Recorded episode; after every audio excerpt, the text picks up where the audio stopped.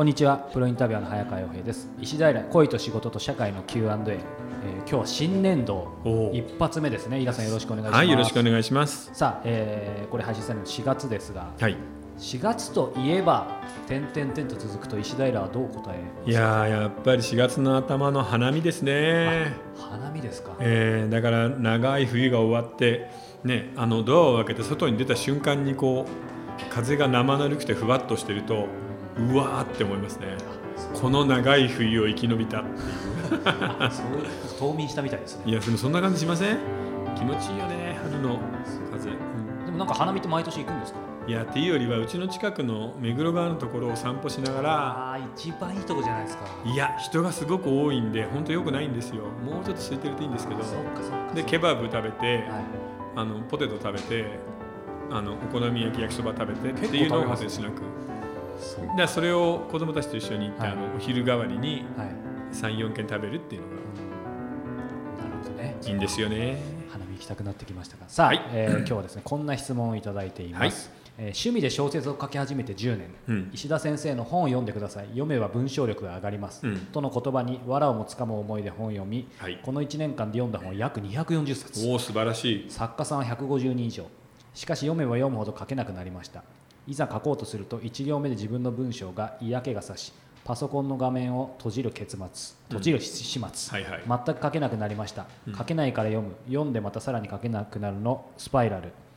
それでも自分に鞭打って書くと確かに自分の文章が変わったという実感ありますが、うん、物語が作れない、えー、苦しいです。あのね多分ね今その自意識の扱いで悩んでると思うんですよ、要は文章のうまい下手じゃなくてあのなんだろうな自分で録音した声とか聞くと違和感感じるじゃないですか、はい、で人が撮った写真なんかでも違和感感じることがある。なので書くことをもっともっと続けてですねその自分の文章自分の声に対する違和感を消すしかないんだよねそれと今の段階で自分はもっとできるはずだとかもっと人によく見られたいみたいなあのエゴがすごく出てきているんでそれをそぎ落とすためには逆に辛いかもしれないけれどともかくコツコツ書く人に読ませる文章を書くっていうのが大事だと思いますね。なのであのとりあえず1本目これが私の全てとかっていうんじゃなくてどこかの賞に応募するつもりで気軽に1本あげてみたら、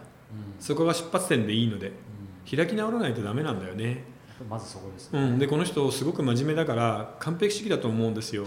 なので書いた途端に立派だと思われる作品とか文章を書きたいなっていう気持ちが強いと思うんだけどそれは最初からは無理だからとりあえず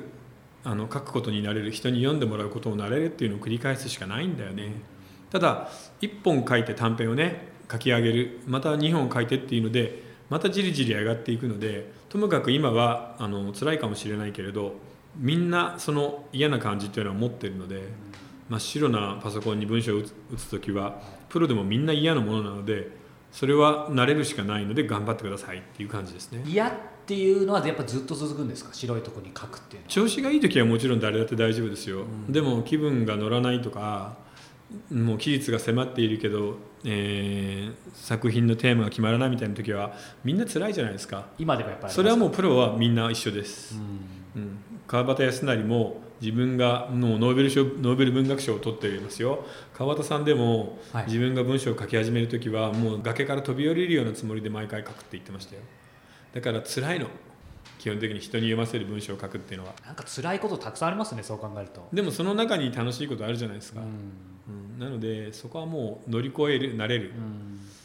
しかないって感じかな。最初におっしゃってたその人に読ませる文章、うん、まあ、そういうもんだっていうふうに、うん、えー、と思って書きなさいってありましたけど、はい、実際読ませた方がいいんですか？そして読ませるとしたら誰か近しい人に読んでもらうのか。近しい人でもいいけどやっぱりおすすめは客観的なプロの編集者だよね、うん、彼らは書き手たくさんの書き手の中でそのプロになるかなれないかみたいなことを絶えず考えて読んでいるので、はい、やっぱりそういう人にちゃんと読んでもらうのがいいので、うん、あの新人賞の応募をすると必ずプロの読み手が読んでくれるので、うん、そこがやっぱおすすめかな。でもなんか今までお話伺ってるともちろんねイラさんのようなこう、作家さん慣れた方だからこそなのかもしれないですけど、うん、なんかある程度力をつけていくと、うん、まあ、直木賞なんかもそうかもしれないですけど、はいはい、必ずなんかいい線まで行くのが何年も続くとか、うん、やっぱり力ってある程度のところは必ず上がってってみたいな、えーとね、じりじり上がることもあるし停滞することもあるんですよね。でそのプロになれるかなれないかっていう壁は確かに厳然としてあるので誰でもなれるっていうものではないんだけれど、今の相談の方はまだちゃんと書いてないからね。それは書いてみるまでわからないので、うん、とりあえず書いてどっかの賞に出してみましょう、うん、自分の好きなジャンルでいいので、うん、何でも中身はいいと思います。じゃあまずもう飛び込んでみることですね、やっぱり。あと僕がやってるエブリスタのやつあのラノベのやつなんだけど、はい、そっちでラノベの中では割と普通小説みたいなのが集まってくるので、はい。40代の人だったらそっちにちょっとなんか送ってみてもらってもいいかもね。そうですね、うんじゃぜひチャレンジしてい。やチャレンジしてほしいですね。というより240冊読めたんだからじゃあ次はなんとか50枚とか100枚の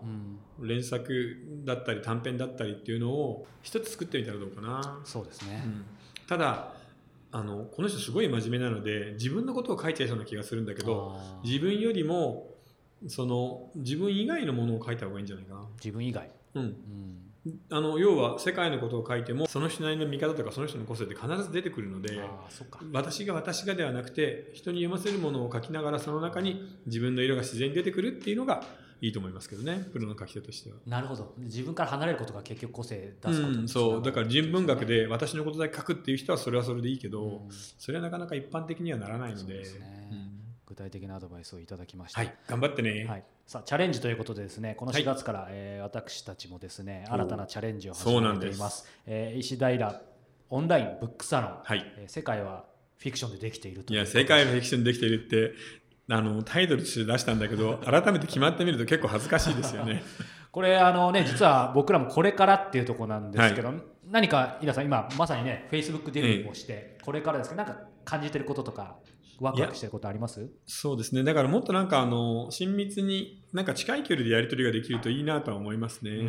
うん、うん、それはやっぱりメルマガだと配信しておしまいになってしまうんで、はい、あの何かを問いかけてそのリアクションが返ってくるとかさらにそこから話を広げるみたいなことはしにくいので、うん、まあこの Facebook のサロンの場合はそういうことがやりやすいということですから。そうですね、まあ、このポッドキャストなんかのねこういう質問もそうですけど、うん、こういう質問をよりリアルタイムでそのサロンのメンバーから募ってまたイラさんに答えるみたいなね、うん、なんかそんなことそうですね。あとねなんか今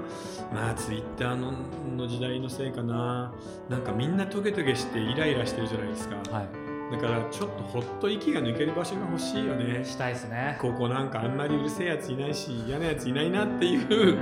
そういう人が来るお店にしたいです。欲しい。ある意味隠れ家的な、ね、もう辛い。もうトランプとか見たくないもん。そうですね、うん、そんな場にしたいと思っておりますので、はい、え興味ある方は石田イラ公式サイトの方に、えー、ご案内ありますのでチェックしてみてください。はい。よろしくお願いします。ということで、えー、今日もイラさんありがとうございました。はい。ありがとうございました